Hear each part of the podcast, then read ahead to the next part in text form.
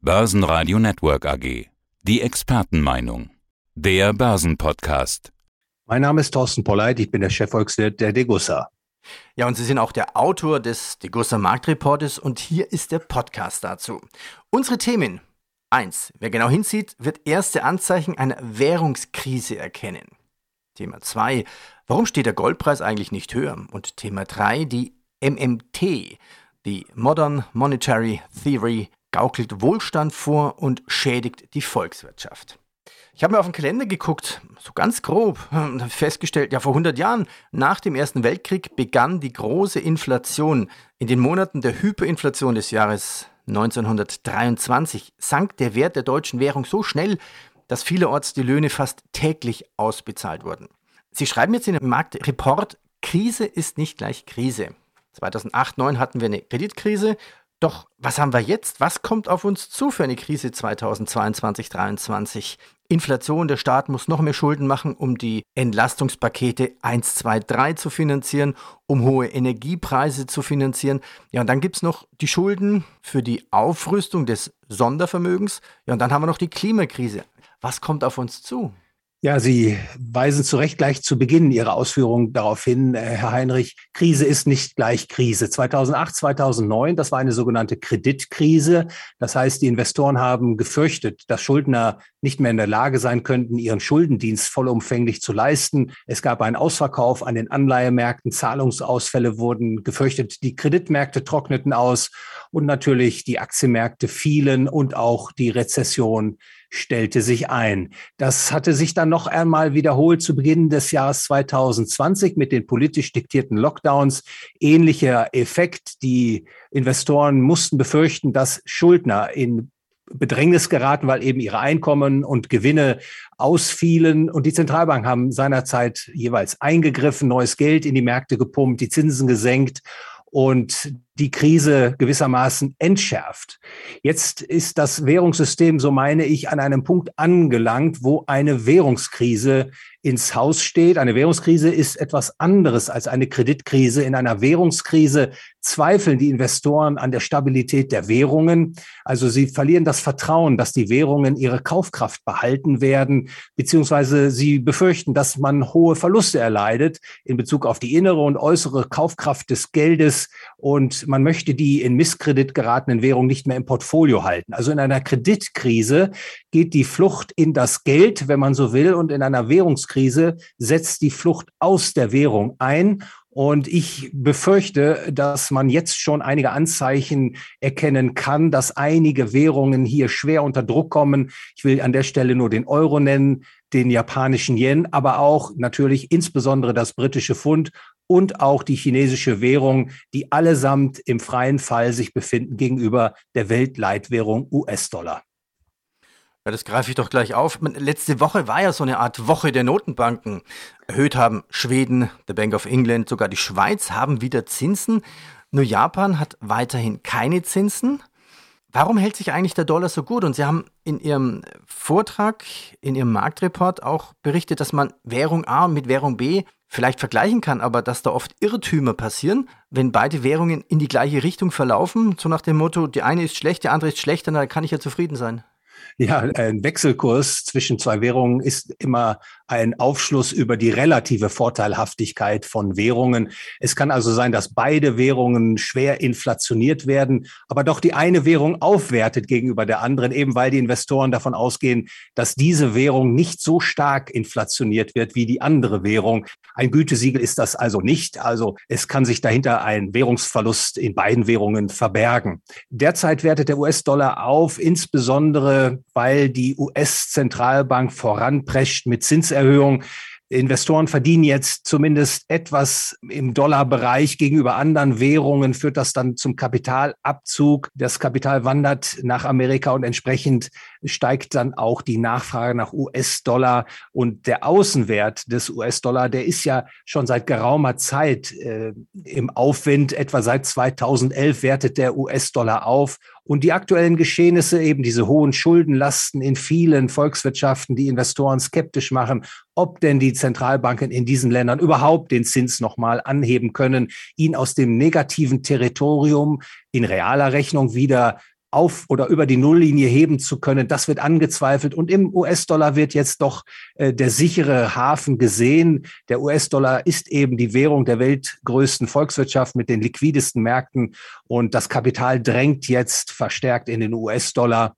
Und das sieht man dann auch, indem beispielsweise andere wichtige Währungen wie Euro, wie japanischer Yen, wie britisches Pfund und auch der chinesische Renminbi drastisch abwerten gegenüber dem Greenback.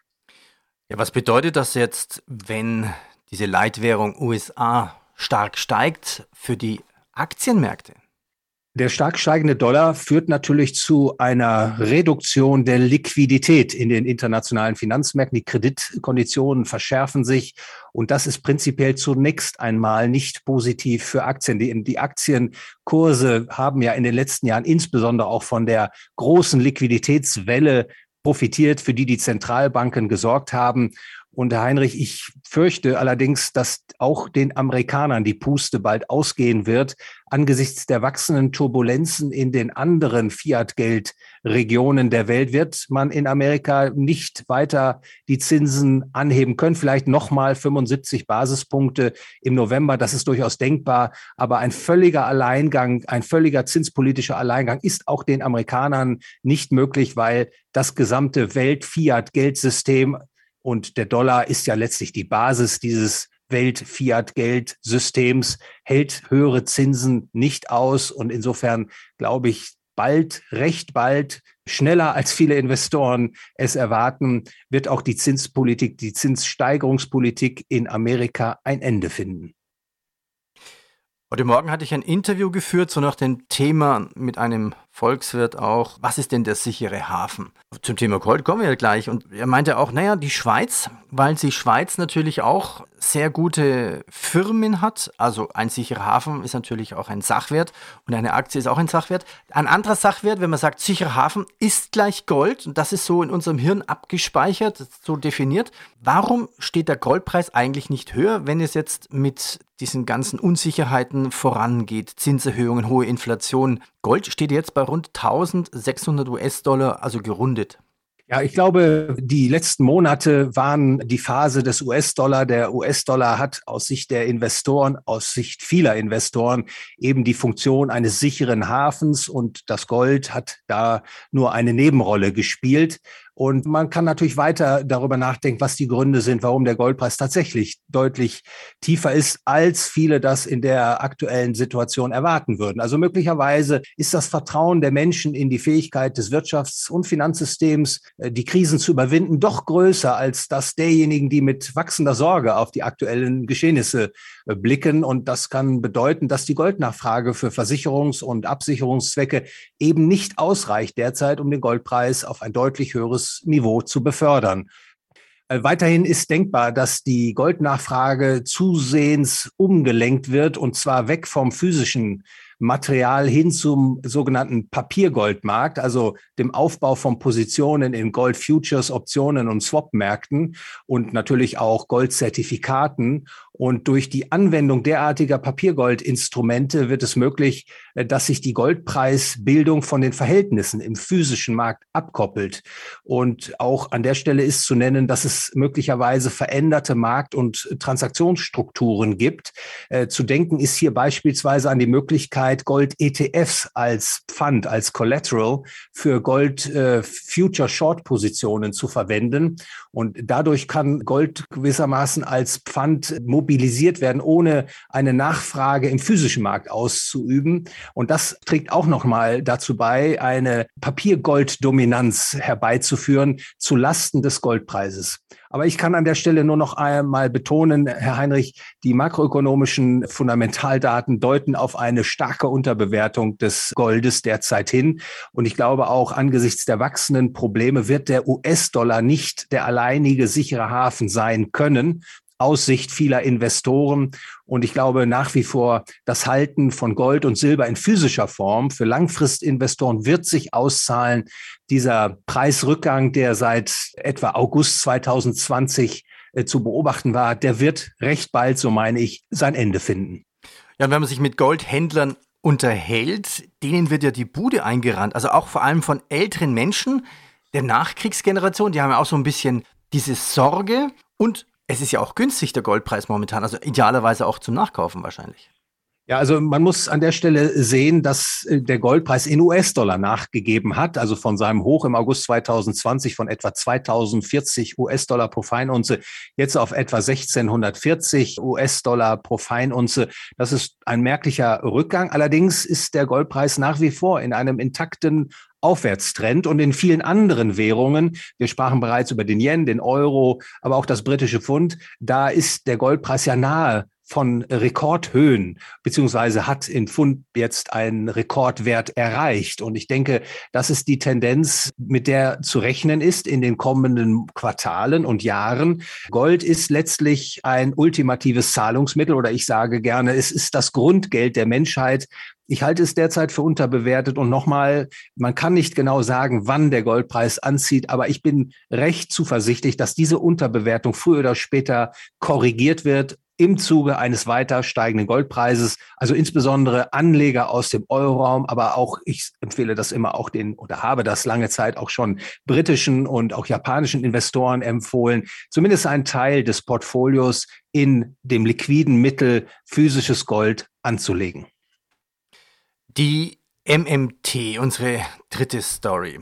Die MMT Monetary Theory gaukelt Wohlstand vor und schädigt die Volkswirtschaft. Jetzt müssen wir erstmal erklären, was das MMT eigentlich bedeutet. Die Modern Monetary Theory, also auf Deutsch könnte man auch sagen, die moderne Geldtheorie, ist ja eine makroökonomische Theorie, die besagt, dass monetäre und souveräne Länder, die auf eine Fiat-Währung setzen, also auf dieses Geld drucken, nicht auf Steuern oder Kredite angewiesen sind, da sie eigentlich so viel Geld drucken können, wie sie brauchen und sie das Monopol auf die Ausgabe der Währung haben. Wer hatte eigentlich diese Idee für diese moderne Geldtheorie? Wo ist der Beginn? Ja, ich denke, sie ist gar nicht so modern, wie der Titel es äh, glauben machen will. MMT ist insbesondere in Amerika zur Prominenz aufgestiegen. Es gibt zwei sehr prominente US-amerikanische Ökonomen, Warren Mossler und Stephanie Kelton, die aus dem linken Lager der Demokratischen Partei stammen. Und dort ist diese Theorie insbesondere auf fruchtbaren Boden gefallen. Bei genauerer Durchsicht zeigt sich aber, dass die Kernelemente dieser MMT äh, doch älteren Datums sind. Also sie gehen zurück auf den deutschen Ökonomen Georg Friedrich Knapp, der hatte ein Buch geschrieben, Staatliche Theorie des Geldes 1911. Es finden sich aber auch Elemente der Krisentheorie des Ökonomen Hyman Minsky bis hin zu utopischen Sozialisten, die ebenfalls geliebäugelt haben mit dieser Grundidee, die die MMT verkörpert. Sie haben es bereits richtigerweise auf den Punkt gebracht. Der Staat soll sich von seiner Zentralbank so viel Geld drucken lassen, wie er zur Bewältigung seiner Ausgaben braucht. Überflüssiges Geld, so ist die Theorie, würde der Staat dann einsammeln, damit es nicht zur Inflation kommt. Diese Möglichkeit, die der Staat dann hat, alles zu finanzieren, das bringt die Volkswirtschaften dann auf Vollbeschäftigung. Und das ist also gewissermaßen auch eine Konjunkturstimulierungstheorie, die da in Aussicht gestellt wird. Und man kann sich natürlich vorstellen, dass diese MMT bei Politikern auf fruchtbaren Boden äh, fällt. Allerdings muss man als Geldtheoretiker sagen, dass diese MMT, das habe ich auch versucht in dem Titel des Aufsatzes hervorzustellen, extrem extrem gefährlich ist. Es ist eine utopische Idee, gar dystopische Idee. Der Staat könne also sich jetzt das Geld drucken und damit äh, Wohlstand schaffen. Das droht eher in ein Hochinflationsregime abzugleiten, diese MMT ausprobiert in der Praxis oder gar Hyperinflation zu erzeugen. Und abschließend will ich nur sagen, dass leider die aktuelle Geldpolitik sich mehr oder weniger jetzt schon an der MMT ausrichtet. Sie sehen das ja weltweit, dass die Zentralbanken Staatsanleihen kaufen. Und das ist ja nichts anderes als das Schaffen von neuem Geld, das der Staat dann bekommt. Und der Staat gibt das Geld dann aus. Und die Quittung für diese Politik ist ja auch schon zu beobachten. Hochinflation dies und jenseits des Atlantiks.